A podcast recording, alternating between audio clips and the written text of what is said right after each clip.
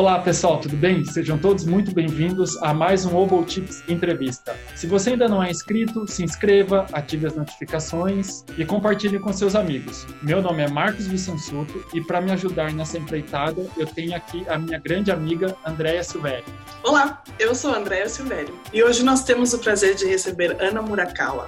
Ela é doutora em violino pela Universidade de Sydney, onde ela também é professora. Ana, muito obrigada por você ter aceitado o nosso convite. Eu estou muito, muito, muito feliz que você está aqui com a gente, porque você tem uma história muito legal e eu queria muito poder contar a sua história para outros músicos, para outras mulheres, para outras meninas que possivelmente vão ver esse vídeo. Seja muito bem-vinda. Muito obrigada, é uma honra estar aqui com o Oboe Tips. Eu, nossa, sou amiga da Andrea faz um tempão, então ela conhece, ela viveu muitas dessas histórias também. E um prazer conhecer o Marcos hoje e estar tá aqui, gente. Muito obrigada. que, ai, que alegria. Sério, gente, estou muito, muito empolgado. e, gente, detalhe, a André também é de Osasco, então. Exatamente. México, no México a quebrada, não, gente. É. Exato. Ana, eu queria que você começasse contando qual foi o seu primeiro contato com a música? Meu primeiro contato com a música em si, na verdade, é, foi um coral de crianças. Mas com o violino foi através do projeto Guri. Então eu, eu era uma criança que sempre gostava de cantar no chuveiro e sempre era musical.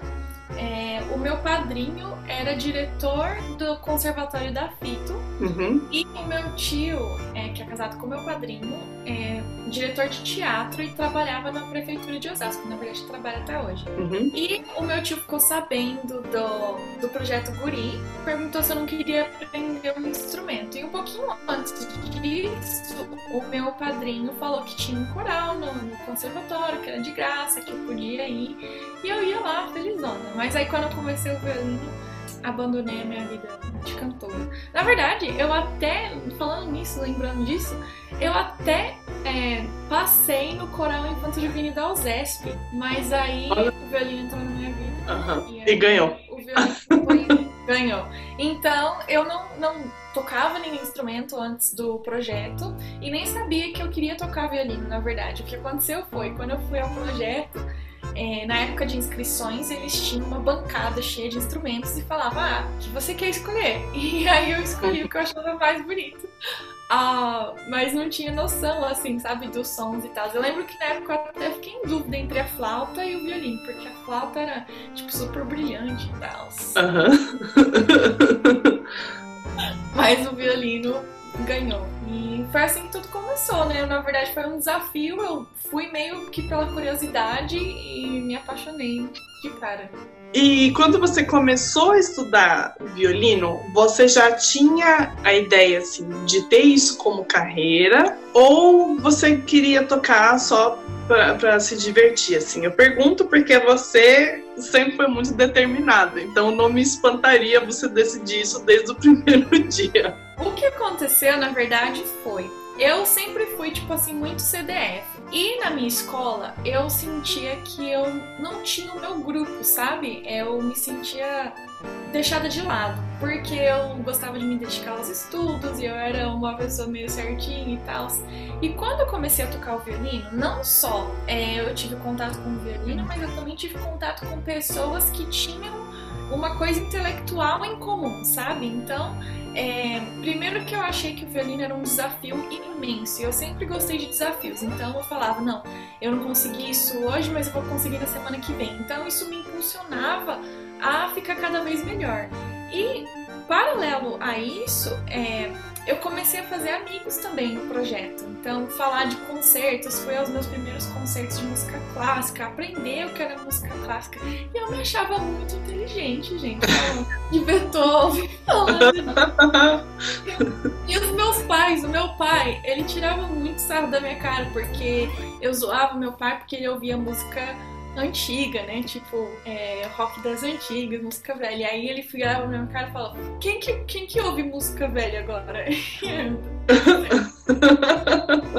ah, Mas eu achava que era tipo assim, eu tinha me achado num grupo que me entendia, sabe? Que era ok para mim poder estudar e poder é, ouvir coisas que as pessoas não ouviam e tava tudo ok. Então eu acho que é, duas coisas que me influenciaram muito: o desafio do violino e quando eu aprendi, aprendi a conhecer música e tinha um grupo que me aceitava fazendo isso, sabe? Então é, não foi de cara que eu decidi que eu ia ser profissional, mas foi de cara que eu decidi que era uma coisa muito importante para minha vida. É, essa questão do profissionalismo veio, na verdade, quando eu descobri que existia vida fora do Projeto Guri.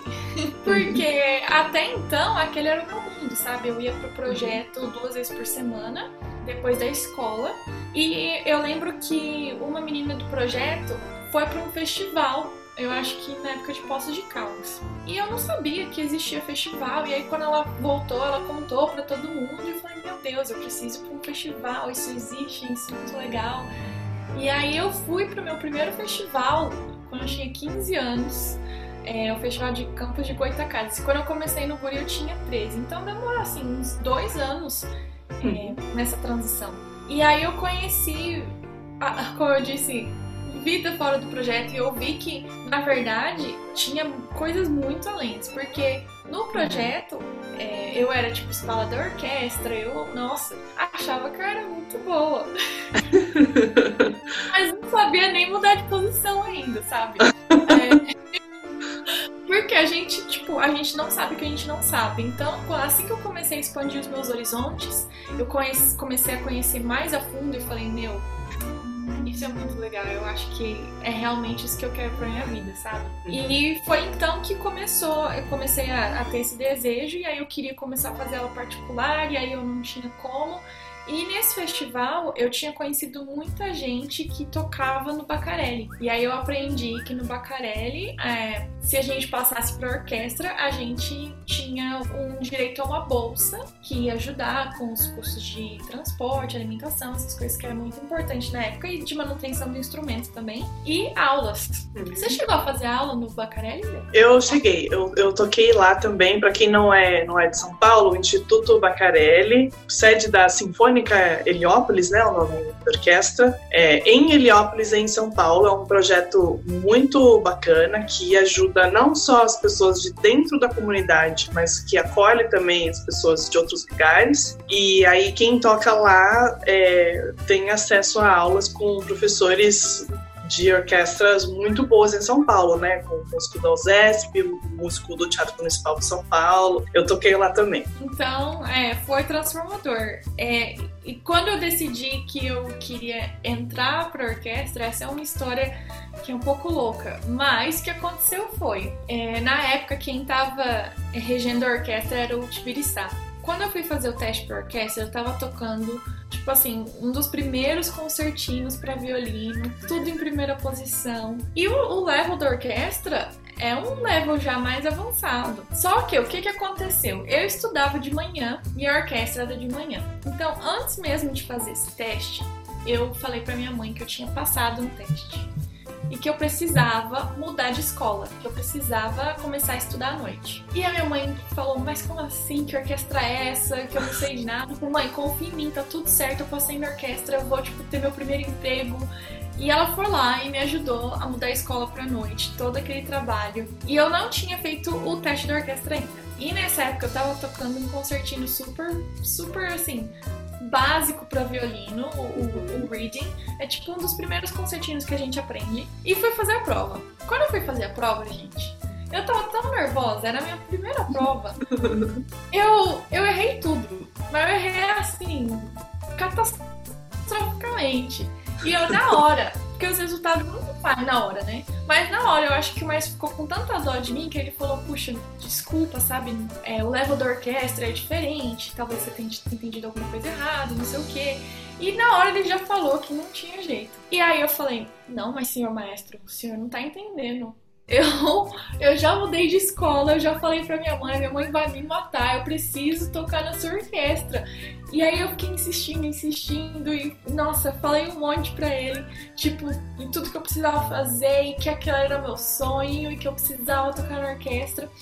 E aí eu acho que ele ouviu essa história e ficou assim, tão perplexo que ele falou assim: quer saber de uma coisa? É, vamos fazer um acordo. Na semana que vem, se você voltar e você tocar o primeiro movimento do concerto do Haydn, quarto movimento, primeiro violino, da quinta sinfonia de Beethoven e a abertura do Guarani, você fica com essa posição na orquestra. Beleza. Uau. E aí, quando você pensa na, na quinta sinfonia de Beethoven, por exemplo, começa em quarta posição. E eu, eu tipo, malemar sabia tocar o que eu tava tocando, sabe? Mas eu acho que a força de vontade foi tanta que eu falei, não importa, sabe? Eu, ninguém tinha falado que era impossível, então eu não sabia o level da dificuldade. Eu sabia que era mais difícil do que eu tava tocando, mas eu não sabia quantos levels acima. Então uhum. eu estudei pra caramba e voltei na semana seguinte. É, e eu acho que não tava perfeito, mas eu acho que o, o, o, salto foi tão grande que ele olhou e falou: não, realmente ela é muito determinada e dedicada e ela cumpriu com a palavra, então ele falou: a vaga é sua. E aí foi assim que eu entrei na minha primeira orquestra. E, e claro, gerou muito, muitos conflitos, né? Porque eu até disse uma, uma, nas minhas redes sociais uma vez que assim que eu passei no teste da orquestra, o espaldas da orquestra na época perguntou: Ah, mas você fez o teste de sofá? É, eu acho que tudo era relacionado a, tipo, como você parece, e se você conseguiu uma coisa e as pessoas não acham que você era capaz, você fez alguma coisa por trás dos planos, sabe? E, tipo, eu me orgulho de saber que realmente foi a minha força de vontade, sabe? Porque uhum. eu já tinha recebido não, e eu queria muito, eu precisava muito, porque a minha família, sabe, sempre foi muito humilde não, eles não iam ter condições de pagar aula de violino e era uma coisa que realmente me fazia muito bem, que eu queria continuar. Então eu sabia que dependia de mim, sabe?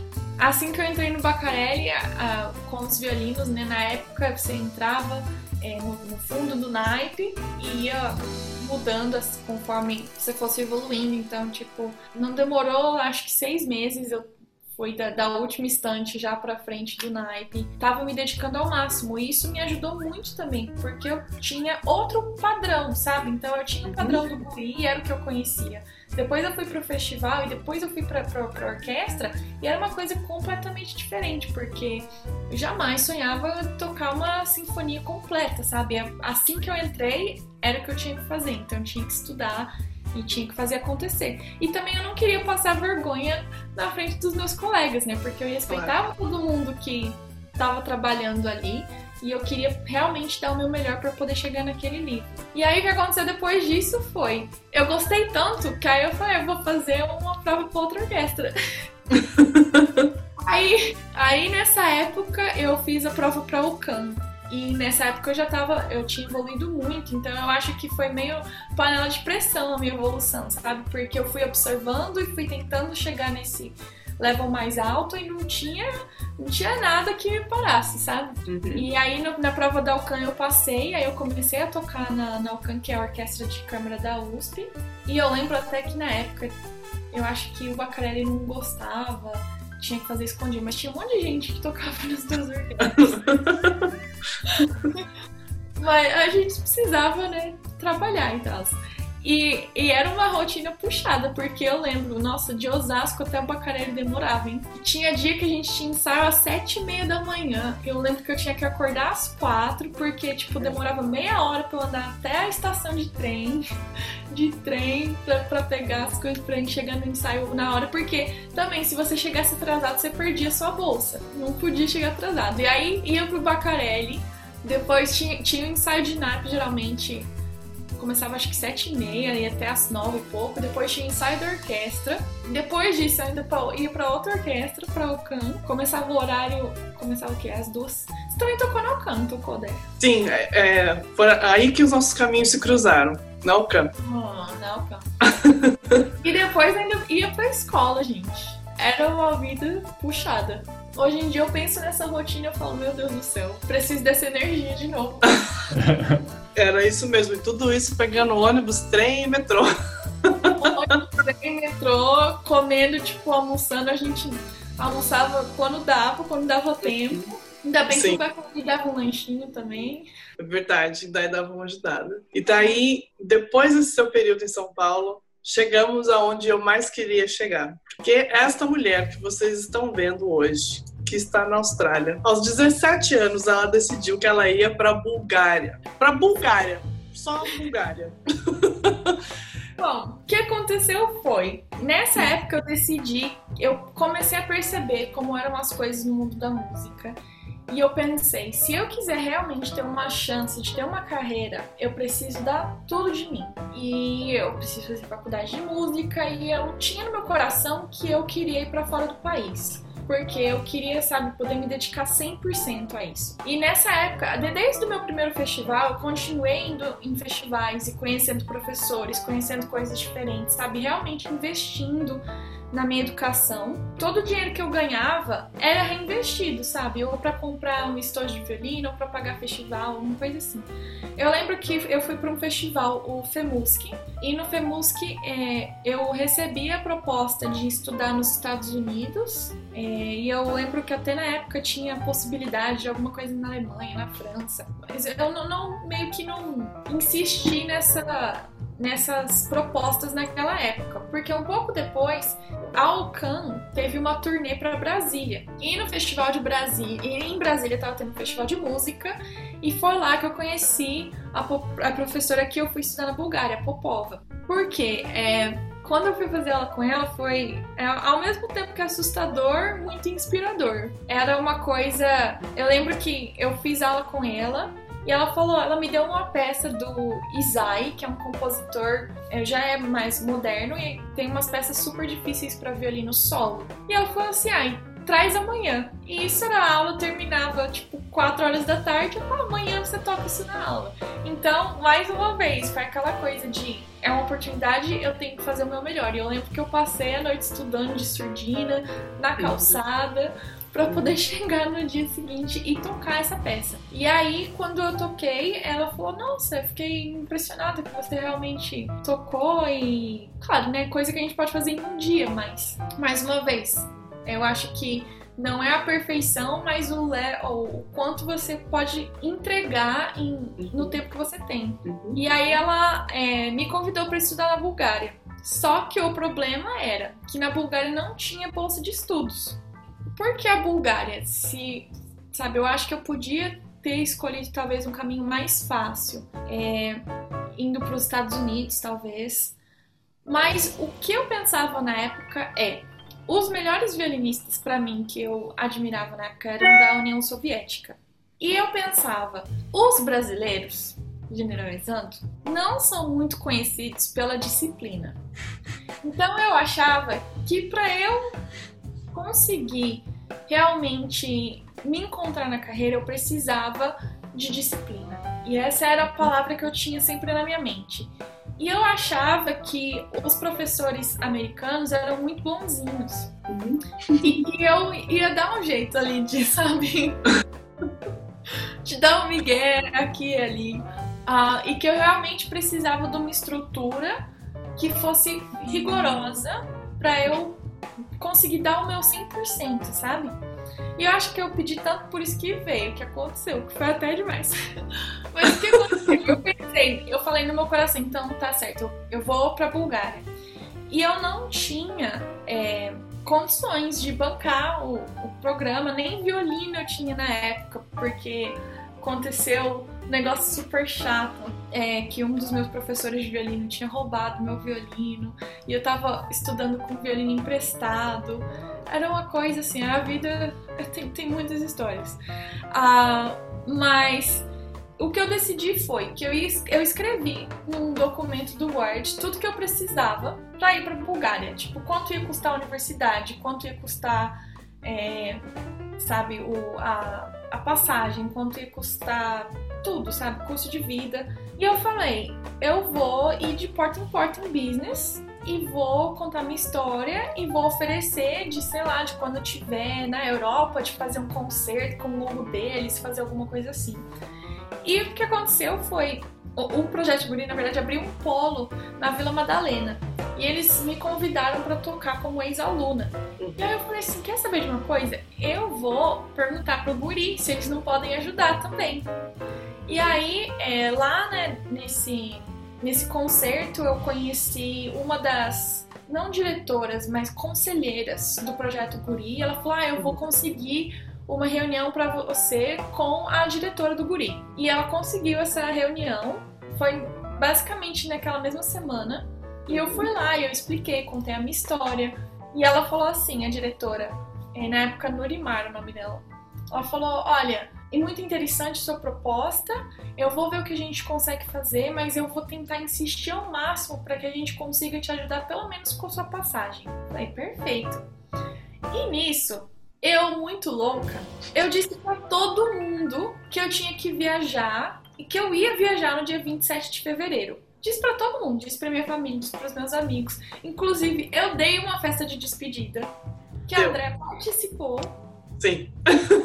E nessa festa eu não tinha nada ainda. Eu não tinha dinheiro para nada, não tinha nada certo. Mas eu falava para todo mundo que tava tudo certo. Não, tá tudo organizado, tô indo. Gente, na minha festa tinha muita gente. Se eu não tivesse dado certo, eu ia ter. Nossa, havia ter a vergonha do milênio. Eu tinha ganhado presente de despedida, foi tipo festa de despedida mesmo. E não tinha nada certo ainda, gente. Muito louca.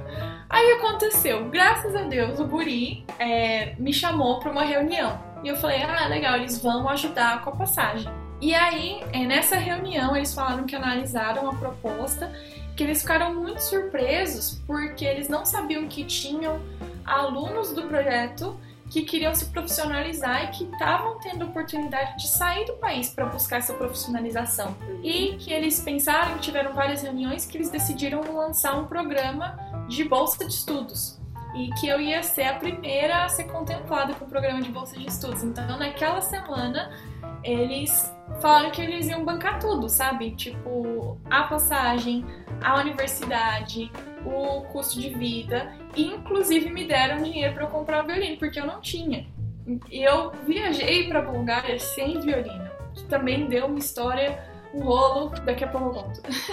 Mas e essa data, na verdade, era fictícia. Eu tinha inventado essa data, porque a universidade em si não começava até agosto. Mas eu tinha falado, eu tenho que ir em fevereiro. Uhum. E tem que ser nessa data. E eu acho que eu tava assim, tão determinada que todo mundo acreditou. Todo mundo falou, não, então tá certo. E aí ah, o pessoal do Guri tava super preocupado. E o que aconteceu foi, eu precisava abrir uma conta no banco. E eles falaram, Ana, nessa data não vai dar certo, mas a gente pode comprar sua passagem para uma semana depois, dia 8 de março? Eu falei, certo, perfeito. 8 de março. Foi uma semana depois. E eu acho que, mais uma vez, a minha força de vontade era tão grande que, literalmente, se não tivesse dado certo com o Guri, eu sei que ia ter dado certo em algum outro lugar, sabe? Porque eu queria muito que acontecesse. Porque eu pensei, ou é agora ou nunca, sabe? Porque eu preciso investir na minha carreira, eu eu quero muito continuar meus estudos e eu realmente dei tudo de mim, sabe? Era uma coisa que eu tava disposta tipo, sacrificar tudo, sabe? Sacrificar uhum. o tempo com a família, sacrificar o tempo com amigos e realmente mergulhar no, no mundo do violino. E aí, é, já tinha me despedido de todo mundo, fui pra Bulgária. É, chegando na Bulgária, eu não falava búlgaro, não fazia nada. E eu fui, inclusive, pra Bulgária com visto de turista. Porque você só precisava do seu passaporte Uhum. E brasileiro podia ficar lá por três meses. Então, olha só o meu plano, gente. De sete anos. Eu falei, eu vou pra Bulgária por três meses. Vou começar umas aulas particulares, vou fazer umas aulas lá. É, vou deixar tudo organizado, porque nessa mesma época eu tinha sido convidada para tocar com a Orquestra Jovem das Américas. Então, depois desses três meses, eu tinha essa turnê com a Orquestra Jovem das Américas, que era. começava na verdade em Salvador. E aí, depois, é, a Orquestra das Américas pagou minha passagem da Bulgária para o Brasil, onde começava a turnê. Uhum. E depois do Brasil, eu não podia voltar para Bulgária, porque ainda não tinha dado três meses. Aí eu falei, compre minha passagem para Itália. Não tinha nada na Itália. Mas eu falei, eu vou ficar na Itália esperando eu poder voltar para Bulgária. Quando eu chegar na Bulgária, eu vou para Grécia para poder aplicar para o meu visto de estudante. Olha o rolê, meu. Mas deu tudo certo, sabe? Porque aí foi o tempo certinho de eu conseguir toda a documentação. E na verdade foi muito bom que eu fiz isso, porque é, nesse tempo que eu fiquei na Bulgária no começo, é, eu comecei a entender o alfabeto e tentar entender como funcionava a língua e tal. Então, quando a universidade começou, oficialmente, porque eu já estava fazendo as aulas, mas não estava fazendo as aulas oficialmente. Então, quando começou oficialmente, eu não estava assim 100% perdida, eu estava 90% perdida. porque era tudo, tudo, tudo em búlgaro.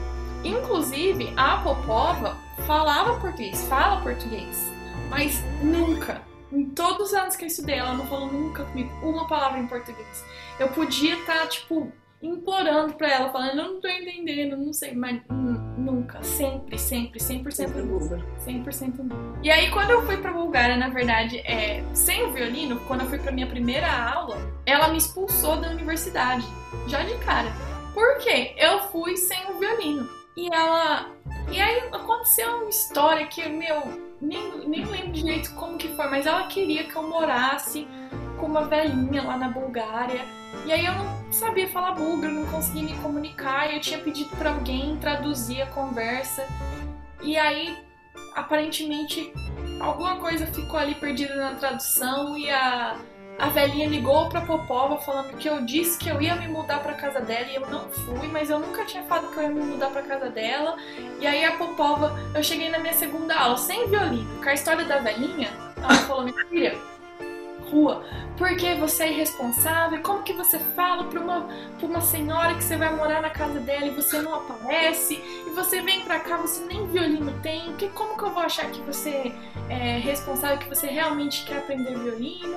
E até eu explicar para ela que tinha acontecido todo aquele rolê no Brasil, que meu professor tinha roubado meu violino, que eu tinha dinheiro para comprar, eu já tava em prantos e isso ela me xingando em búlgaro, tipo, e as outras pessoas ao redor tentando, é, tipo, traduzir e me ajudar a entender, sabe? E, e eu lembro que eu, eu, literalmente tava no hall da universidade de joelhos pedindo pra ela, pelo amor de Deus, eu não posso voltar pro Brasil agora. E aí ela falou, ela falou assim, no final das contas ela fez um acordo e falou, tá bom, se você quiser ficar, é, você precisa tocar 10 estudos do Kreutzer na, semana, na, na, próxima aula, que era na frente de todo mundo, tipo estilo masterclass na frente de todos os uhum. alunos.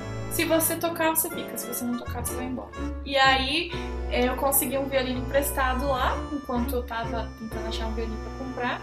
Mais uma vez, estudei porque era minha vida ali, eu era vida ou morte. Cheguei na aula e toquei os 10 estudos que ela tinha pedido de cor, porque eu falei, tem que fazer isso. Uhum. E eu, eu lembro que quando eu terminei o décimo estudo, ela só levantou e fechou a porta com tudo. E foi embora. E deixou todo mundo lá. E todo mundo ficou tipo, o que tá acontecendo? E aí eu acho que isso significou que eu podia ficar. Mas eu fiquei e a minha vida foi no inferno. Porque eu acho que ela pensou, você vai ficar? Ai, mas você vai. então tá. Vai pagar. Você vai pagar. Eu lembro que no meu primeiro ano ela me deu uma peça para tocar, é, o Glucorfeu e Eurídice. E eu toquei aquela peça por um ano, uhum. praticamente. E toda aula eu ia tocava na aula, eu falava, eu tocava, ela falava, não tá bom. Eu falava, mesmo que não tá bom. Tá bom, não gosto, volto semana que vem.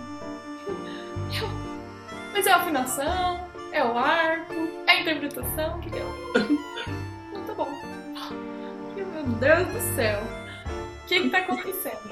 E aí eu, eu, estudava pra caramba. Eu literalmente, eu tenho ainda alguns cadernos dos meus planos de estudo.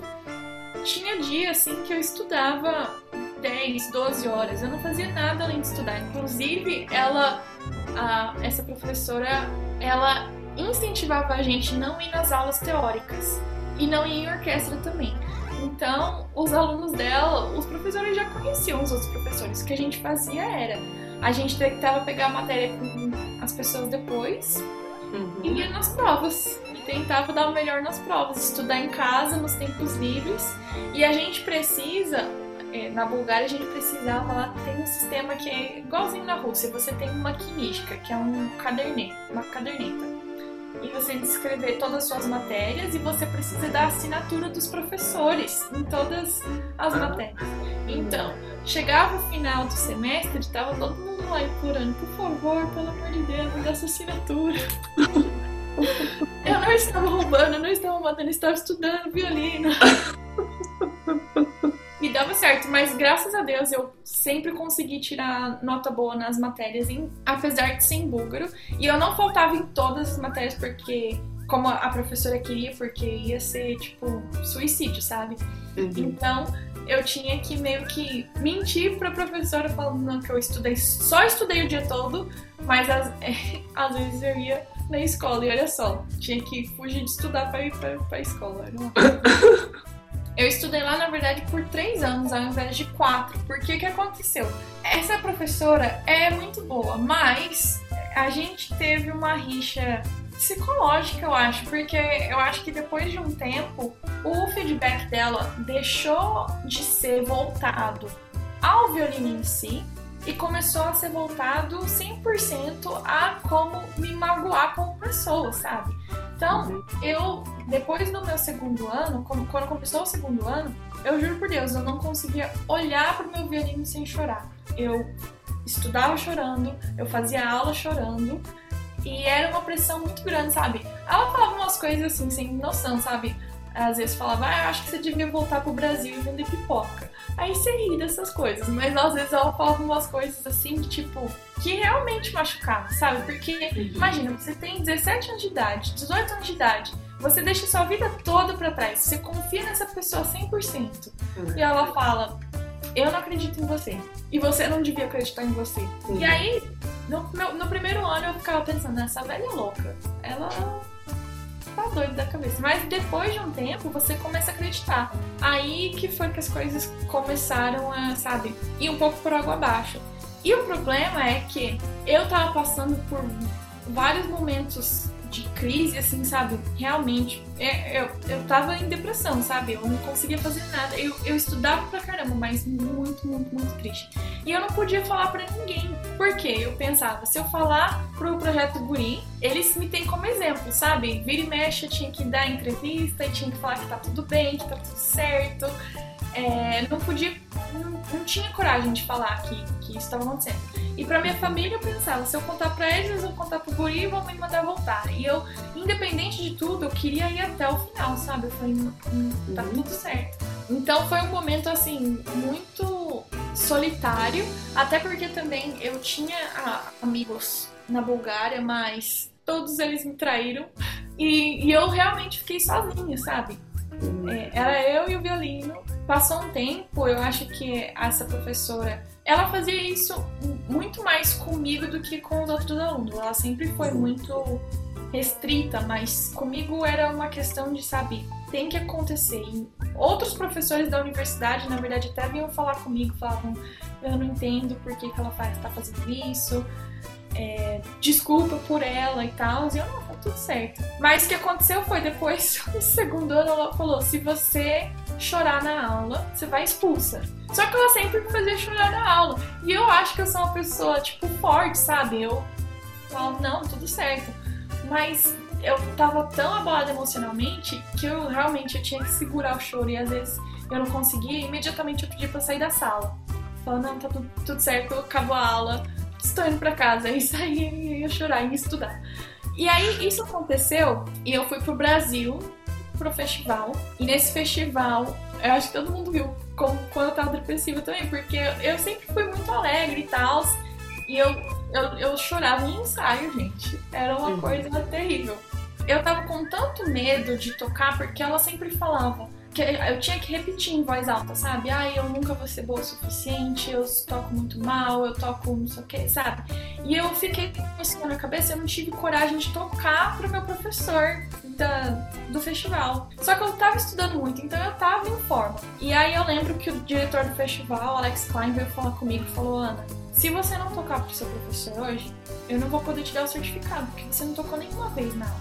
Beleza. E aí eu falei, então eu vou lá e eu vou tocar pra todo mundo hoje.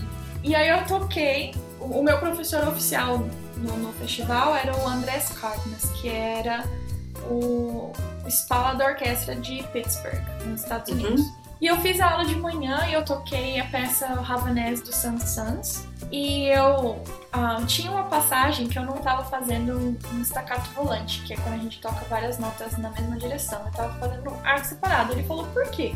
Falei, ah, porque eu não sou boa, não consigo, não posso fazer. Falou assim, vamos mudar isso. E aí ele, não sei que, que milagre que ele fez. Ele falou assim, não, simplesmente é, você muda seu arco um ângulo um pouquinho diferente, sua cabeça um pouquinho diferente e vai. E aí toquei, aconteceu.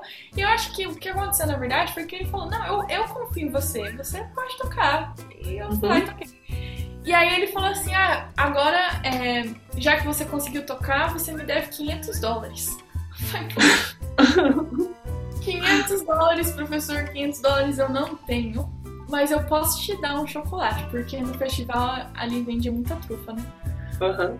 Eu vou te dar um chocolate. Aí, tudo bem, fiz a aula, fiquei feliz que eu consegui fazer a aula. À noite eu tinha concerto, o... esse professor tinha concertos separados, mas eu comprei um chocolate, encontrei com ele é, na, na, parte de trás do teatro e dei o chocolate para ele. Só simplesmente agradeci, foi muito obrigada, foi uma ótima aula, tenha uma ótima vida. Aí acabou meu concerto, estava voltando pro alojamento e a gente tinha que passar na frente do Quick Dog, que é o restaurante lá que é o point do festival. Uhum. E aí passei na frente do Quick Dog e na hora um dos meus amigos falou assim: Ana, tá todo mundo te procurando. Eu falei: Como assim? Todo mundo me procurando? O que aconteceu? Aí nisso levanta a mesa dos professores vem todo mundo falar comigo. Eu falei: Meu Deus do céu, o que, que foi que eu fiz? O que, que eu aprontei? Que fiz? Aí o, o, Richard Young, que é um dos professores de viola, veio falar comigo e falou assim: Eu contei toda a sua história pro Cardenas. Ele falou de você a tarde toda, falou que sua aula foi excelente, não sei o quê. Aí o Cardenas aparece e falou assim: Quero que você venha estudar comigo em Pittsburgh. Aí eu olhei pra ele. E o, o Cardenas tinha fama de ser um professor super carrasco. Aí eu olhei pra ele, pensei dentro de mim e falei: Meu filho, não tenho mais energia pra isso. E eu falei, não. Aí todo mundo ficou tipo, hã? Tipo, você sabe quem é o Cardinals e o que, que é essa universidade? Eu falei, sei, agradeço, mas eu não tenho o psicológico para ser maltratada mais por professor. Tipo, não, não tenho como. Uhum. E aí o Cardinals falou, não, o Richard me contou o que tem acontecido na Bulgária é, eu vou cuidar de você, não se preocupe, sabe? Eu não sou esse tipo de pessoa. Eu pareço assim, mas não sou assim e tal. E eu falei assim, vou pensar. vou pensar. Voltei pra Bulgária e eu tinha que começar o terceiro ano. E aí o que eu fiz foi, é, eu sabia que tinha uma menina na universidade que eu acho que no ano retrasado a esse ano, ela tinha feito dois anos da universidade em um. Então eu sabia que existia essa possibilidade. E aí eu olhei minhas notas, minhas notas excelentes, e eu falei, eu vou falar com o reitor. E aí eu conversei com o reitor e falei assim, eu quero fazer o terceiro e o quarto ano ao mesmo tempo. Aí o reitor falou, olha, mas você sabe que você vai ter que fazer dois recitais, você vai ter que fazer tudo em dobro. Falei, tudo certo, tudo em dobro. Só que, porque você fazia os dois anos em um, você tinha um desconto na mensalidade. E aí eu falei assim, eu vou pegar esse desconto, ligar pro guri e perguntar se com esse dinheiro do desconto eu não posso usar para ir para os Estados Unidos. Então foi o que eu fiz. Eu conversei, consegui é, essa aprovação para fazer os três anos, em, os dois anos em um.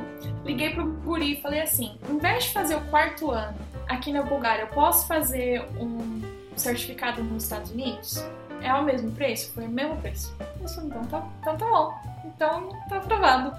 E aí eu terminei é, os estudos na Bulgária. Na verdade, eu troquei de professor, que foi uma coisa traumática. É, mas eu meio que terminei com a minha professora. Foi uma coisa surreal, porque quando eu fui terminar com ela, eu sabia que eu tinha que, sabe, realmente me diminuir. Eu falei, professora, eu não sou capaz de ser seu aluno. Todos os seus alunos são maravilhosos. A senhora é maravilhosa. Eu sou burra. Eu não toco bem. Então é melhor eu já sair da sua sala. Uhum. Aí ela começou a chorar. E ela começou a me abraçar e falou: Não, mano, porque você é minha melhor aluna e não sei o que. E aí eu, oh meu Deus do céu. é, E por favor, eu não tô entendendo mais nada. E aí ela começou a, tipo, querer fazer uma chantagem. Falou assim: não, o que, que você quer? Você quer tocar Brahms? Você quer tocar Sibelius? Você quer que eu arranje um, um concerto com uma orquestra pra você? Eu posso te nomear? Não sei o que eu falo. Eu não quero nada, minha senhora, eu só quero paz. Quero ir embora. Me deixa aí. Aí ela falou, ela falou a pior coisa que ela podia ter falado. Ela falou assim: pensa e semana que vem você me conta a resposta. Eu falei, não. Semana que vem eu, eu nunca mais liguei pra ela. Na verdade, eu liguei pra ela uma vez só depois de tudo isso. Que foi porque acabou as nossas aulas. Eu comecei a estudar com uma professora chamada Stoica Milanova, que é super renomada. É, ela é aluna do Oistrakh, tipo um violinista super renomado também. Comecei a fazer aula com ela, né? No meu primeiro semestre, eu acho, fazendo aula com ela, eu fui convidada para tocar como solista com a orquestra de Sofia. E o meu primeiro concerto como solista, o concerto do Mozart. Na verdade, não foi o primeiro, não, porque eu já tinha tocado em Prados como solista, mas era assim, primeiro concerto oficial. Uhum. Um, e aí eu, eu toquei, foi um concerto super legal. E aí eu lembro que antes do concerto eu liguei pra Popova pra convidar ela pro concerto, porque ela já tinha me falado mil vezes que eu nunca ia tocar com uma orquestra, que eu nunca ia fazer isso. Aí eu só liguei pra ela, professora, eu queria conversar com convidar a senhora pro meu concerto. Corta. Ela falou, oh, nossa, que interessante tudo bem, é claro, eu vou. Mas ela nunca foi. E a gente nunca mais se falou depois disso. Uhum. É, enfim, aí eu fiz esse, terminei esse ano, o terceiro ano, consegui todas as minhas notas e fui para os Estados Unidos. Então foi uma coisa assim, já tava tudo certo, tudo encaixado. É, e chegando nos Estados Unidos, eu ainda tava assim, sabe, super abalada. Mas realmente o Cardinals foi fantástico, porque a, a minha primeira aula na Carnegie Mellon, na verdade, era uma aula de excertos, de orquestrais. E aí eu fui para aula de excertos e o professor dessa aula pediu para todo mundo fazer um semicírculo, pegar o violino e a gente ia tocar o Dom Juan, um por um. Assim já. Assim. Aí eu, eu falei, quando foi chegando mais perto de mim, eu comecei a entrar em pânico. Eu peguei meu violino e saí correndo. Nunca mais voltei pra aula de vergonha, gente. Porque eu, eu tinha, tipo, eu tinha tão forte na minha cabeça esse negócio psicológico. É muito perigoso isso, gente. Tão forte de, tipo, eu, eu tinha a capacidade técnica e eu sabia, eu tava tocando super bem porque eu tava estudando muito, mas eu não acreditava que eu podia tocar, sabe? Então era um uhum. conflito muito, muito, muito grande, um conflito interno. E aí eu lembro que eu liguei pro Cárdenas, o Cárdenas estava dando aula, eu liguei pra esposa do Cárdenas chorando. Ela falou, fica calma, vem aqui em casa, vamos conversar. E aí é, a gente sentou, os três juntos, e eles falaram, Ana, eu acho que é hora da gente é, buscar ajuda psicológica e a gente vai estar tá aqui com você, a gente vai te ajudar. Então, por um ano, esse ano todo que eu estudei na Carnegie Mellon, é, toda semana eu ia em psicólogo para tentar me livrar dessas coisas que ficaram na minha cabeça, sabe? Até hoje, às vezes, é, eu vou tocar alguma coisa e eu fico pensando, hum, hum toco ou não toco? É, uhum. E às vezes eu faço uma gravação de, de eu estudando e eu penso, olha, na verdade não é tão ruim assim quanto eu pensava que era, Mas é, a gente, eu, fui, tipo, disciplinada a esperar o pior. Então, uhum. quando aconteceu, aconteceu tudo isso. Meu ano na Carnegie Mellon foi maravilhoso. Só que na Carnegie Mellon eles não tinham bolsas também. Tipo, na época que. Eu nem lembro como foi o rolo, mas na época que eu entrei, eles já tinham feito as audições pro mestrado, já tinham dado todas as bolsas, não tinha bolsa lá. E aí eu tinha conversado com o meu professor, que tipo, é, a gente virou família, sabe? Eu ia pra lá no Thanksgiving, ia pra lá sempre pra ficar com os filhos deles também, que época eram é, crianças. Uhum. É, era amor de família. E aí ele falou: quero muito que você fique em Pittsburgh. É, tem, tinha uma outra universidade, a Duquesne. É, a gente pode ver se eles podem ajudar, não sei o quê. Mas no final das contas, é, eu fiz audição em alguns lugares e decidi ir para Kentucky. é, porque tinha uma bolsa e tal, uma bolsa maior e eu, a, a, gente conversou e foi uma decisão coletiva. Enfim, eu fui para Kentucky e eu tive muito problema com a minha professora de lá, por quê? Porque eu chegava na aula e eu tocava uma coisa, aí ela falava assim: Nossa, tá muito bonito, muito bom, não o que você tá fazendo. Eu olhava pra ela, eu, como assim, senhora? Assim não tem ouvidos. Como assim deu muito bom? A senhora tá mentindo pra mim. E aí eu, eu não entendi, porque como podia ser, tipo, você é a pior coisa que já aconteceu na face da Terra pra. Tá ótimo, muito bem, parabéns, continue assim. E eu ficava pensando, não, ela não quer me dar aula, é isso então. Ela não, não tá querendo falar nada. Aí os comentários, às vezes, eram os comentários, sabe, tipo, ah, tá, tá tudo certo. É aquela filosofia assim, americana de você primeiro elogia, aí depois fala, ah, mas eu sugiro que você uhum. faça isso, isso, isso. E eu ficava sem entender nada. falava, não é possível. Ela não tá querendo me dar aula, é isso. Ela não, não quer que eu aprenda. E a gente brigava muito por causa disso. Muito. Porque eu falava pra ela. E com o Cardenas era diferente, porque ele ele já era direto, sabe? Era focado, olha, aí você precisa melhorar o seu som. Ele não era grosseiro, mas ele era direto. Você precisa melhorar o seu som, você precisa. Latino, né, Ana? Cubano, né?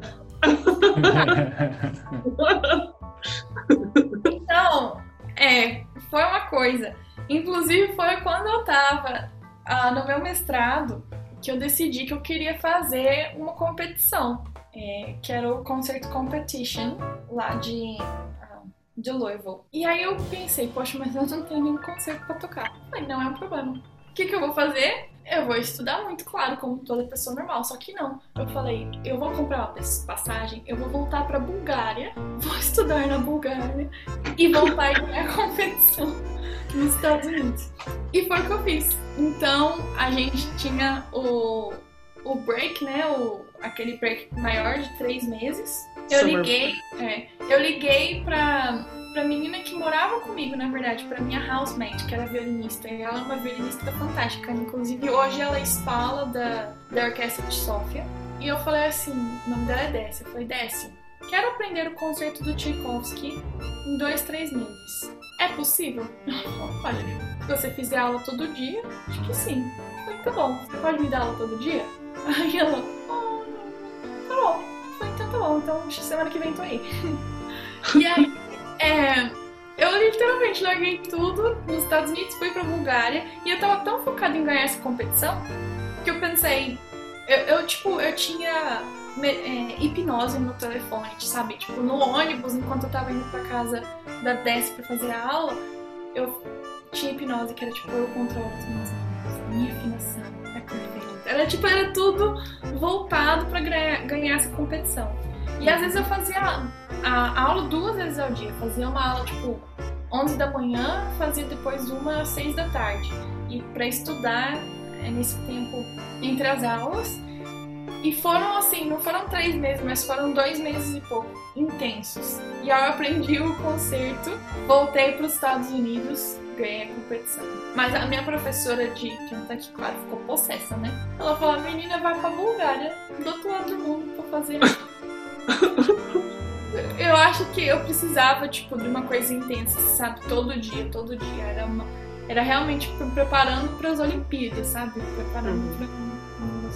E aí foi é, assim que aconteceu a competição. Aí eu terminei os meus estudos, meu mestrado em Kentucky. Quando chegou a hora do doutorado, Tá demorando de chegar à Austrália, né? Mas tá chegando, gente. Tá chegando. eu falei pra vocês, né? tem muita história, isso que eu tô pulando um monte de coisa. É, quando chegou. A, quando eu terminei o, o mestrado, eu fui fazer várias provas para doutorado. E eu queria muito, nessa época, estudar em Cincinnati. É, e eu fiz a prova, passei na universidade, só que a minha bolsa não era integral, era tipo 90%. Uhum. Que era ótimo, mas ainda era 90%. Uhum. Em Cincinnati. Em Cincinnati. Uhum. E aí, é, eu falei, meu Deus, o que, que eu faço? Eu tinha passado em outras universidades também, mas a maestrina de Kentucky, na verdade, eu era muito mais próxima dela do que a da minha professora. ela falou, Ana, eu tenho um amigo que é um professor fantástico, ele dá aula no Texas, eu acho que você devia fazer a audição para a escola dele. Ele realmente é uma pessoa fantástica, blá blá. Falei, tá bom, vou fazer a audição. Fiz a audição, passei na, na universidade. Aí eles me deram a chuva de dinheiro aqui no Texas. É, tipo, você tem é, UTA, e aí tinha salário, e aí você dava uma universidade, e tipo, era um deal completo. E aí eu acho que você vai ficando mais velho, você vai ficando um pouco mais. Você pensa um pouco mais nas consequências, né? Porque quando, quando eu fui pra Bulgária, eu não sei nem onde é a Bulgária no mapa, mas estou indo. E depois, quando isso aconteceu, tipo, se, se eu tivesse que ter feito essa decisão quando eu tinha 17 anos, eu com certeza teria ido pra Cincinnati. Mas eu acho que pela primeira vez me bateu uma insegurança e eu falei: não, eu tenho tudo certo no Texas, vou dar uma chance pro Texas. E aí eu fui pro Texas e foi muito surreal. É difícil até contar isso porque para não soar arrogante, mas o que aconteceu foi, eu cheguei lá, é, fiz o, o, teste da orquestra, passei de espala, fiz o teste da orquestra da cidade, entrei na orquestra da cidade, tava dando aula na universidade, tava tudo certo, tava tinha uma casa legal para morar, tava tudo ótimo. E aí um dia eu tava em casa e eu pensei, meu Deus, como que eu vou crescer nesse lugar se não tem mais o que? Pra onde crescer? Aí me deu louco de novo. eu falei, não, eu acho que tá tudo tá tudo muito tranquilo, sabe? Tá... Como assim, gente? E aí eu pensei, tinha uma coisa que me incomodava muito nessa universidade. O professor Eveline realmente era fantástico. Mas o lema dessa universidade, o slogan da universidade era Guns Up. Então imagina, a gente é, a gente fazia concertos de orquestra e depois queriam tirar foto e todo mundo Guns Up. oh my lord era uma era tipo os valores da universidade em si não não condiziam com os meus valores pessoais sabe e isso depois de um tempo começou a me incomodar é, e eu e eu pensei eu não vou ter orgulho de ter um diploma dessa universidade. Não vai rolar. O professor é maravilhoso, mas eu tô sentindo que alguma coisa não tá certa. E aí chegou dezembro, é, decidi que ia passar o Natal no Brasil. E aí eu já. Alguma coisa já me dizia que não estava certo, que porque eu decidi fazer o quê? Eu conversei com o meu landlord e eu falei assim: eu vou empacotar minha casa toda, eu não sei se eu volto. Se eu voltar e a casa ainda estiver livre, se eu uma onda fica na casa, porque eu ia pro Brasil por, sei lá, duas semanas só. Se eu não voltar, eu aviso para vocês, vocês podem colocar a casa para outra pessoa. E aí eu empacotei tudo, distribuí caixas com amigos, que inclusive estão com ele até agora, até hoje, de quatro anos. E aí o que eu fiz? Eu comprei uma passagem só de ida pro Brasil, eu não comprei passagem de volta. E aí quando eu tive que comprar passagem de volta, eu pensei, quer saber de uma coisa? Eu vou fazer uma audição para uma escola que eu vou me orgulhar. E aí nossa, eu nem sei quando foi. Eu não, eu não fiquei só, do, só duas semanas, eu fiquei mais, porque eu fui pro festival de novo nessa época. E aí eu conheci o professor Olebon, que dá aula em Sydney, e aí eu tava falando com os professores que eu queria fazer audição para outro lugar. E aí o Ole falou assim: ah, por que você não faz uma audição para Sydney? Ótima ideia. Na minha cabeça eu ia fazer uma audição para Califórnia, porque eu tinha decidido que eu ia estudar só em lugar quente agora. Porque odeio o frio. Te entendo. Depois de morar no Michigan, eu te entendo. Não, eu já não aguentava mais neve na minha vida. Falei, não, pelo amor de Deus, até no Texas nevava, minha gente. Uhum. Não aguento mais. E só lugar quente. Aí, nossa, a Austrália nunca tinha passado pela minha cabeça, mas aí o Ole falou isso. Eu falei, olha, é uma possibilidade. Aí o que aconteceu? Eu voltei para São Paulo, tinha que conversar com a universidade, né? E aí, comprar uma passagem. Aí eu liguei pra professora de pedagogia, nem liguei pro professor de violino. Falei, olha, eu estou pensando nisso, nisso, nisso. O que, que a senhora acha? Ela falou, olha, não sei se tem que se melhor sua carreira. É claro, que ele é conselho genérico. Aí eu falei, quer saber de uma coisa? Em vez de comprar uma passagem pro Texas de volta, eu comprei uma, uma passagem pra Bulgária. Mas gosta da Bulgária, né, gente? Tá sempre voltando, não tem jeito. Ela sai, volta pra Bulgária.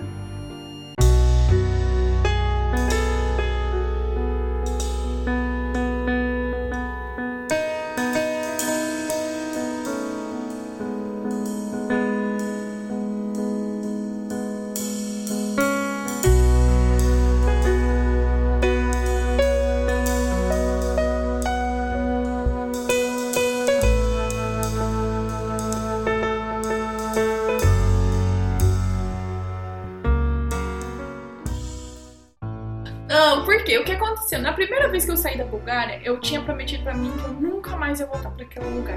Sabe? Tinha me machucado tanto, tanto, tanto, tanto. E aí, quando aconteceu esse negócio da competição, eu falei, eu tenho que encarar os meus meus demônios, sabe? Tenho que voltar e encarar isso de frente, porque senão vai ser um trauma pra vida.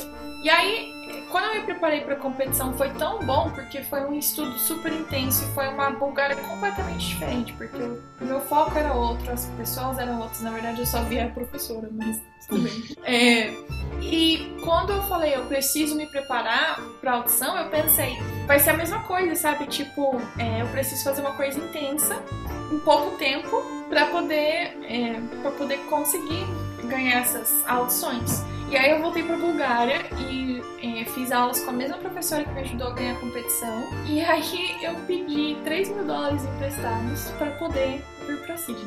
E vim para Sydney sem nada certo, porque eu tinha que fazer a prova como todo o resto do hotel. E fazia anos que ninguém era aceito no programa de doutorado como com violino aqui. Anos. Eu não sabia disso ainda bem, porque senão e aí eu vim, fiz a prova. Aqui na ah, nas provas você tem que fazer a prova prática e você também tem que entregar uma proposta de dissertação. Fiz uhum. minha proposta de dissertação, passei na universidade, tudo. Só que aí passo na universidade para descobrir depois que não tem bolsa.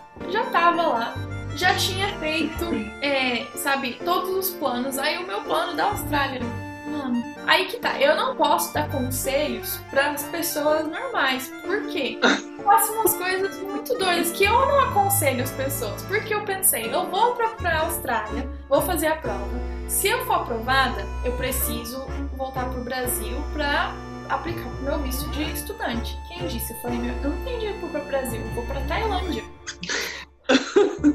Super normal, né? Super normal. Super Demais. tranquilo. Demais. Fui pra Tailândia porque era o lugar mais barato que tinha a redondeza, porque você tem que esperar o seu visto fora do país. Aí apliquei pro visto, foi com a graça de Deus que deu certo. Aí voltei pra Austrália já com visto de estudante. Mas aí a, a, a universidade me deu uma bolsa, é, tipo, de 20 mil dólares e, e o doutorado custava 120 mil dólares. Caraca! E eu falei assim, como assim? E aí quando eu fiz a prova, o professor e a, a reitora, todo mundo falou assim, não se preocupa, a gente vai dar um jeito, vai, vai conseguir uma bolsa para você. Só que eu dei o azar que eu entrei na universidade num período de transição, que eles estavam mudando todos os cursos e antigamente tinha bolsa, na verdade, para pro programa de música, mas o que aconteceu foi, como eu estava nesse período de transição, eles unificaram as bolsas, então todas as faculdades tinham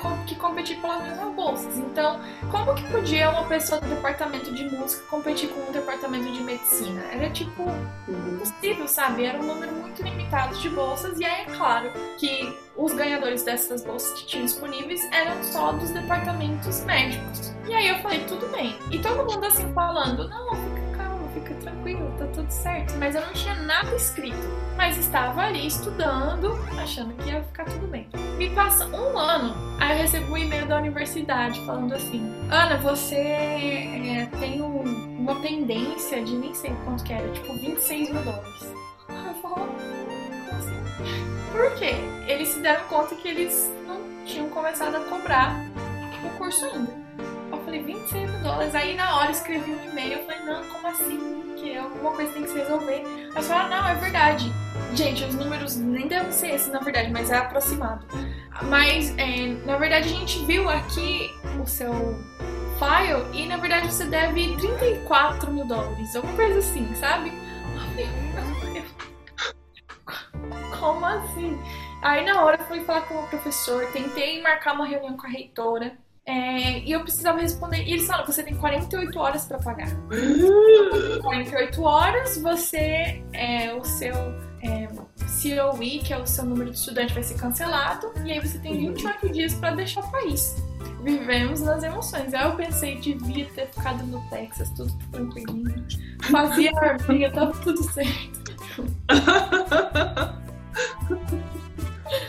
Não, mas aí. É, Aí que veio a pessoa de Osasco, barraqueira. Quer saber de uma coisa? Eu falei assim, eu comecei a pensar, a colocar na ponta do lápis. E eles, lembrando que eles já tinham me dado 20 mil dólares. Aí eu comecei a pesquisar é, como a universidade funciona. Aí eu descobri que na Austrália eles têm esse negócio tipo de, do ranking das universidades. A Universidade de Sydney sempre quer ficar em primeiro lugar. E uma coisa que é, muda esse ranking é o número de doutores que eles formam. E aí eu peguei todas essas armas que eu podia ter ao meu favor e eu marquei uma reunião com a vice-reitora. Aí eu já cheguei, pus o papel na mesa dela e falei assim: So this is what's gonna happen. tipo, é isso aqui que vai acontecer. Escuta. Aí eu falei assim: olha, vocês já me deram 20 mil dólares. Vocês têm duas opções. Ou vocês não vão me dar mais nada e eu vou voltar pro Brasil. Vocês não só vão perder esse investimento, como vão perder o, o, o ranking da universidade, porque vai ser um aluno a menos se formando, um aluno que começou. Como eu também vou fazer questão de ir em todas as mídias possíveis e falar do descaso da universidade com a minha pessoa, porque vocês prometeram que vocês iam me ajudar, nem que se fosse. Uh, verbalmente, mas vocês prometeram. Não, não estaria aqui à toa. Ou vocês podem me dar mais dinheiro, eu termino meu curso, eu prometo que vou fazer jus ao nome da universidade quando eu terminar, vocês vão ter mais uma pessoa que vai se formar é, e vocês não vão ter o dinheiro perdido. E aí ela veio pra minha cara, ela falou, é, mas essa decisão não é minha. Eu falei assim, com quem que eu preciso falar então? Se for com o Papa, eu vou lá falar com ele. Me fala. Ela falou, não, tudo bem, tudo bem. E eu acho que ela viu que eu tava assim, vou dar uma dessa agora, tem que resolver o negócio, tem, tem, que dar, tem que resolver a situação. Que no final das contas a gente entrou num acordo. Eu ainda tive que pagar uma parte da universidade, mas tipo, não chegava aos pés de 100 mil dólares, sabe? Eu acho que eu tive que pagar uns 30, poucos mil, nem lembro direito.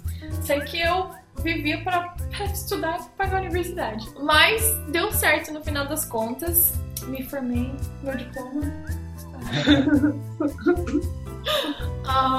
um, me formei no final do ano passado. E agora estou aqui desempregada. Não, brincadeira. Podia Depois estar roubando, podia estar matando.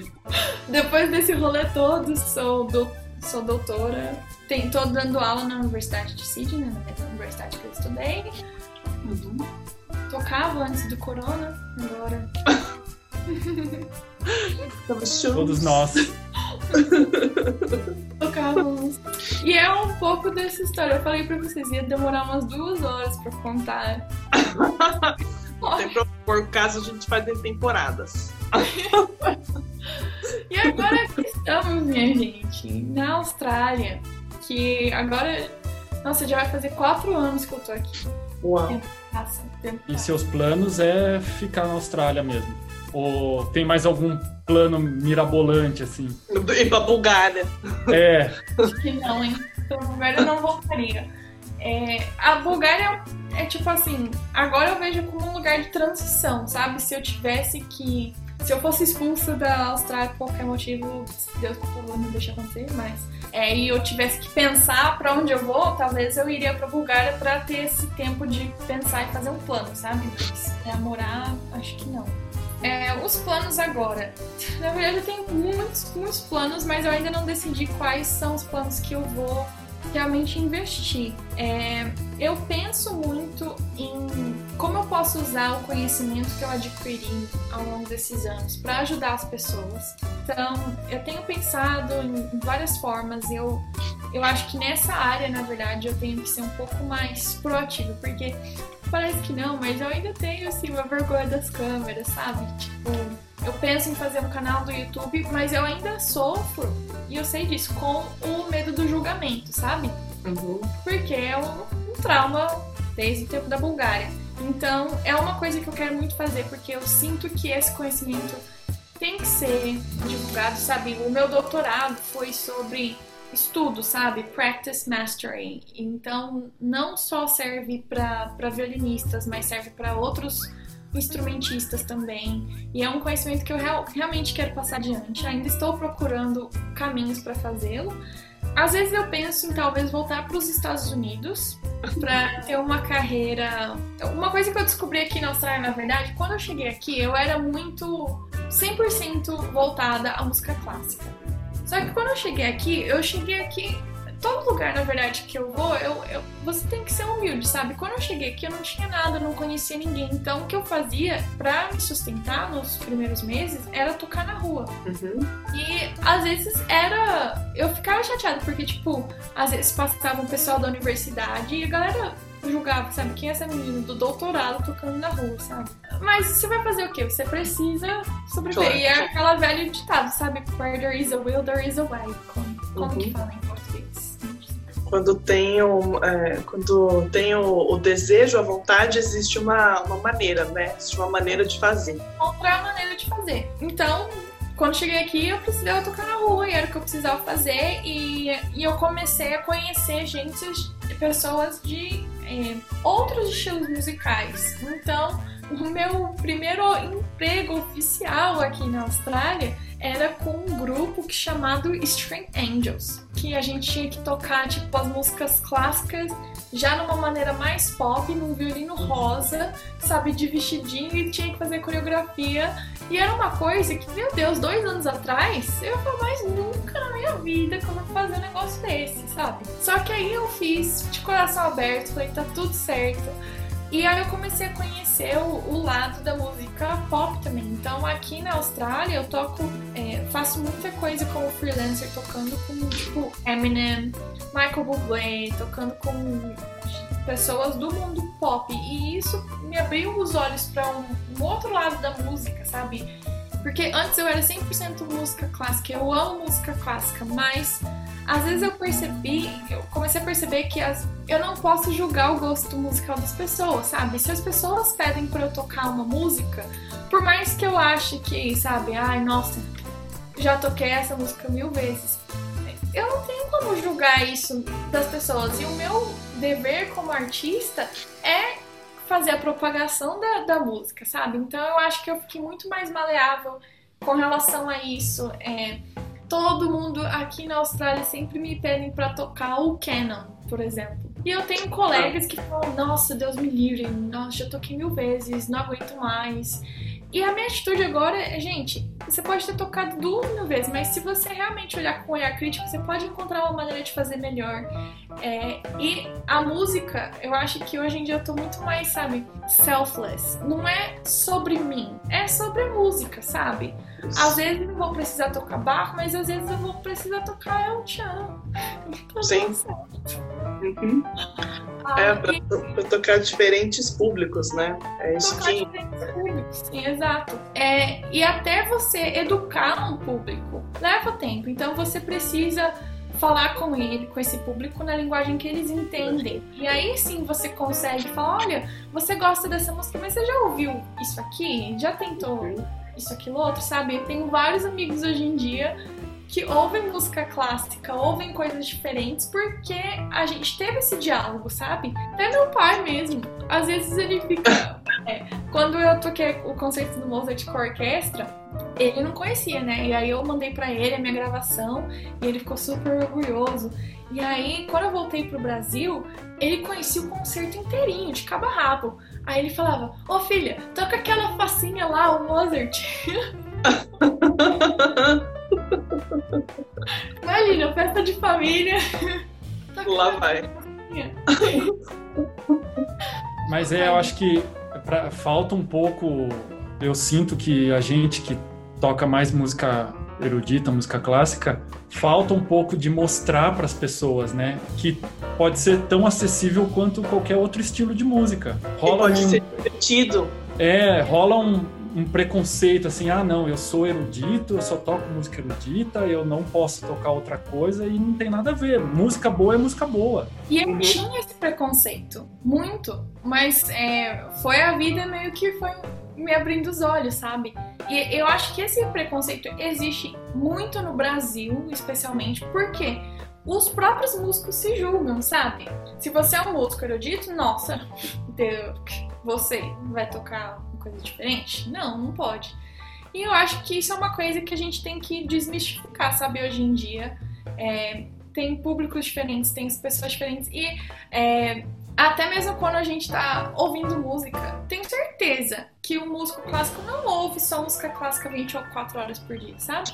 A gente ouve coisas diferentes também. Então, por que não produzir músicas, coisas diferentes? Então, esse, é, é essa interação com, com outros gêneros musicais me fez pensar, talvez, num, num projeto que é um, um projeto grande, mas é, eu quero conseguir entender um pouco mais sobre produção, continuar com meus estudos de violino, claro, mas eu queria conseguir produzir alguma coisa que tivesse um link de música clássica com algum outro estilo e ganhar um Grammy. Top! Vem para os Estados Unidos, vem ser minha vizinha. eu tenho pensado nisso, porque eu pensei, eu apliquei agora para um visto de é, permanência aqui na Austrália. Meu plano é, se não der certo o visto de permanência aqui, provavelmente volto para os Estados Unidos. Se der certo o visto de permanência aqui, aí talvez eu fique aqui por um ano, pego meu passaporte e aí eu posso é, fazer visitas frequentes aos Estados Unidos, fazer alguns trabalhos. Uma ponte aérea. Que longe, né, amiga? Que longe. Essa ponte é. Tudo bem. Ponte aéreazinha de 20 horas, nada aqui. 20 horas? Quem dera se fosse só 20 horas. Tranquilo. Nossa é senhora. Quase nada. Você está onde? Em que lugar do planeta? Eu moro em Curitiba. Nossa, então tá todo mundo numa hora completamente diferente. É, Ana, é, eu gosto muito de fazer essa pergunta para mulheres, porque a gente ainda está inserida num meio que é predominantemente masculino. E aí eu queria que você desse um conselho para as meninas, para as mulheres que de repente estão começando nisso aí, quais tipos de desafios você entrou, como você passou por isso e que, que palavra de ânimo você pode dar para essas meninas? Esse é um assunto muito delicado. Você sabe de algumas das histórias. É, eu, eu já sofri assédio de gente que eu menos esperava, assim, sabe, no mundo da música. E a maneira que eu lidei com isso, na verdade, é uma maneira que é muito triste que teve que acontecer dessa forma, mas era fingir ignorância. Então, a pessoa estava ali escancaradamente oferecendo um negócio que eu não queria fazer, mas eu me fazia de burra. Eu falava, nossa, é legal. Você quer ir pra, pra sua hidromassagem? Não trouxe biquíni. Olha só que coisa. Me desculpe. E aí eu sempre, sabe, dando um jeitinho de sair pela tangente, que é uma coisa muito chata. Mas eu acho que o conselho principal é não se renda, não feche as portas, mas tente, tente fa fazer com que isso qualquer pessoa veja que isso não é legal, nem com você e nem com outra pessoa, sabe? Porque às vezes eu fico pensando, nossa, mas será que realmente eu não tô levando isso, é, sabe, por um lado muito pessoal? Será que eu tô vendo realmente? Será que não sou eu? O problema aí não é, sabe? A gente passa por isso constantemente. Eu já tive ameaças de pessoas falando que se eu não fizesse isso ou aquilo, minha carreira ia acabar, sabe? Eu acho que eu tenho muito orgulho de mim nesse sentido, porque eu nunca cedi, sabe? Falava, olha, tudo bem, se você quer acabar com a minha carreira, tá tudo certo. Eu sei o que eu faço, eu sei dos meus princípios e tá tudo certo, sabe? Tipo, um dia, uma hora ou outra as pessoas vão ver. E eu já tive gente que tentou fazer isso e que inclusive anos depois me mandou mensagem, sabe? Falando, nossa, queria que você viesse tocar com a minha orquestra ou quisesse vir fazer um não sei o que, algum projeto, sabe?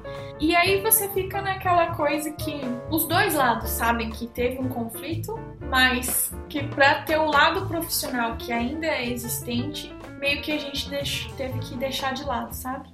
É, tem coisas que ainda são muito sensitivas porque essas, muitas dessas pessoas estão numa posição de poder e a gente se sente equado, a gente não tem, a gente acha que se a gente expor é a gente que vai perder. Infelizmente, antigamente, na minha época, era assim. Hoje em dia, eu acho que as coisas têm mudado, sabe? Que a gente pode se expressar muito mais. Eu tive um caso assim em Sydney, que o, bom, o marido da reitora é, me convidou para ir para as montanhas sem a reitora. É, e eu falei que não. coisa mais absurda, tipo, do nada. Eu não sei que história que foi contada, mas isso influenciou também naquele negócio da bolsa de estudos. Ah, essa é uma coisa, na verdade, que eu nem nunca contei para ninguém, mas foi uma coisa que foi muito chocante. E eu, na época, eu, eu falei, eu vou conversar com o meu professor. Conversei com o professor é, e ele ficou possesso, sabe? Ele falou, você, o que a gente vai fazer? A gente vai dar queixa, a gente vai o que, que vai fazer? Porque, na verdade, o meu recusar me fez perder uma coisa significante, porque eu quase, quase perdi o meu doutorado por conta disso também, sabe? Então é sempre uma situação muito delicada, mas hoje em dia eu acho que eu ainda ainda tenho que me fingir de ignorante com algumas pessoas, mas com outras pessoas eu sinto que eu, eu tenho tendo mais coragem de levar isso à tona. E é engraçado porque, não é engraçado, é triste na verdade, porque isso acontece independente, é, às vezes, da pessoa, sabe? É, a pessoa pode ser branca, preta, amarela, bonita, feia, pode ser o que for, mas é, acontece com todo mundo, sabe? Não tem uma amiga que eu conheço que não, que não passou por uma situação assim, sabe? É uma coisa que a gente não fala muito sobre isso, é, mas ainda existe o preconceito, sabe? Imagina você fala para uma menina de 15 anos, quando entra na orquestra, se fez teste do sofá. Imagina o tipo de cultura que existe para não pensar isso, sabe? É, eu já tive professor escroto também de falar, sabe? De comentar seu sutiã na aula, sabe? De falar coisas bizarras na aula. Tinha um professor que era, sei lá, que era apaixonado, mas eu, gente, eu tinha 16 anos na época. Era uma coisa assim. Hoje, gente, eu penso nisso, é uma coisa ridícula, sabe? Uma coisa que dá asco. Mas eu acho que essas pessoas faziam isso porque elas tinham retorno de outras pessoas. Qualquer pessoa que tivesse um psicológico um pouco mais abalado e não tivesse um propósito, porque eu acho que o que me firmou é que eu sabia onde eu queria e não era ficar ali. Eu eu pensava mais além. Se, eu, se o meu objetivo fosse ficar naquele meio, talvez eu tivesse cedido. Não sei, sabe? As circunstâncias são, às vezes, são muito, muito na cara. Eu lembro de ter festival, na época eu tava namorando e eu ligava pro meu namorado chorando porque eu falava, é, é demais, sabe? É tipo assim, é muito na cara, é demais e é ameaça, sabe? Ameaça contra a sua carreira, contra, contra tudo que você já construiu. E aí você faz o quê? É uma coisa muito, muito difícil. Essas são essas foram as maneiras que eu lidei. Às vezes eu acho que eu fui covarde, sabe, de não ter exposto, de não ter falado, mas eu sempre penso nesse, nessa questão do fechar as portas também, sabe? E aí tem aquela dualidade, nossa, fulano fez isso, mas ele é bom para tantas pessoas porque ele faz isso. E aí fica aquela coisa moral e fala, mas não tá certo, sabe? Não, não, não, é certo. Uma coisa não justifica a outra, uma coisa não anula a outra, né? A gente ainda vê muitos casos assim, muitos problemas assim. É, se você estiver assistindo esse vídeo e você passar por uma situação dessa, eu espero que você tenha coragem de contar a sua história para alguém, a culpa jamais é da vítima, nunca. A culpa nunca é da vítima. É, algumas pessoas estão em posição realmente mais vulnerável por N é, fatores, mas a gente não pode tolerar isso mais. A gente não pode aceitar isso mais, é, porque a gente já aguentou isso há muito tempo né? E a gente, como mulher, a gente é tão capaz quanto e. E se você estiver passando por isso, você é incrível, você é super forte. Eu espero que você encontre um, uma rede de apoio o suficiente para você passar por isso e você vai passar por isso. Exato. E especialmente as mulheres, na minha época, eu lembro de ter contado algumas das histórias para algumas amigas e e ter levado um tipo, tá, você tá viajando, quem que você acha que você é? Não, sabe? Não, gente, se a pessoa tá falando é porque aconteceu, por que a pessoa ia inventar uma coisa assim, sabe? Então, uhum. é, busquem pessoas que realmente podem te apoiar, que podem te ouvir, na verdade, também. Às vezes você precisa contar, conversar. E coragem. Eu não tive coragem muitas vezes, Uhum. porque eu, eu tinha medo das consequências e deixei pra lá, sabe? Mas é uma coisa que hoje em dia eu já vejo de uma forma diferente, sabe? Se eu voltasse no tempo, eu acho que eu devia ter falado. E na verdade, anos depois, eu falei, é, depois do- dos fatos. E aí, é, algumas dessas pessoas sofreram consequências. É, por exemplo, nunca mais foram chamadas para fazer aquele festival ou aquilo. Mas eu só tive coragem de fazer isso quando eu percebi que eu não ia ser julgada como Uhum. uma pessoa causadora de transtorno, sabe? Que realmente tinha acontecido e tinha acontecido com mais pessoas, e quando todo mundo se juntou, eu tive coragem de fazer. Eu Uhum. é, queria ter tido coragem de fazer isso quando eu tava sozinha, sabe? Então, se você está nessa situação, como a Dea falou, a, a culpa não é sua, tá- Uhum. não tá tudo certo, mas você. É, não tá tudo certo, mas você tem o poder de fazer a diferença, sabe? Uhum, Sim, e mulheres pratiquem a sororidade. Vamos tentar se ajudar, vamos tentar proteger umas às outras, né? Isso também é muito importante. E ainda bem também muitos homens estão lutando pelas mulheres. Então, Ainda bem, obrigada, viu, gente? aí, Marcos, O Marco sofre comigo, que eu sempre levanto a bandeira das minorias. Não, mas tá certo. Tem que, se tá acontecendo alguma coisa, tem que procurar ajuda e não pode se deixar se deixar levar só porque talvez a pessoa tenha um cargo superior, alguma coisa assim. Isso. É. Se tem Chega. problema, pro- procura ajuda, vai atrás, porque não é certo. Não. Não é normal e não é aceitável. Chega de, chega de macho escroto. A gente não é obrigado a aguentar macho escroto mais. Nunca fomos. aguentamos, mas nunca vamos obrigar. Bom, pra dissolver esse clima tenso, é, a gente brinca aqui no canal de, é, de um bate-bola. É, o Marcos e eu, a gente faz, a gente se alterna aqui nas perguntas para você. São perguntas curtinhas que você vai falar a primeira coisa que você que passa na sua mente. Pode ser? Pode ser. Um esporte ou um hobby. Aprender línguas. Nerd, né, gente? É CDF. é assim. É, lugar preferido. Grécia. E Austrália, e Sydney. Sydney é. Se você não fosse musicista, o que você seria ou gostaria de ser? Se eu não fosse musicista, advogada. Muito bem. Ana Murakawa, o que toca na sua playlist? É uma playlist muito eclética. Ah, muito. Música clássica. Eu gosto muito, na verdade, de compositores românticos. É, sinfonias, ouço muito sinfonias. Muitos concertos para violino, peças para violino. Mas também gosto muito de MPB.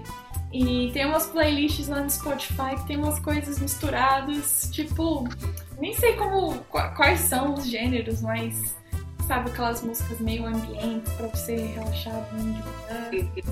Jazz, Queen e Michael Jackson. Ótimo. E uma música.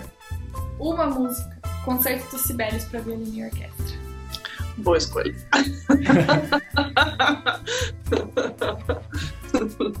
muito bonito. Bom, então é isso. Muito, muito, muito obrigada, Ana, pela sua, pelo seu tempo. Obrigada pela sua entrevista. Foi ótimo, foi muito bom, foi muito bom te ver de novo, mesmo que virtualmente. A gente não conseguiu se ver mais, porque eu tô nos Estados Unidos, eu tô na Austrália, mas quem sabe a gente consegue se encontrar é, no Brasil, né? Em Osasco, pra comer um, um cachorro quente. Então, Eu, faz uma visita aqui na Austrália, quem sabe eu faço por aí também.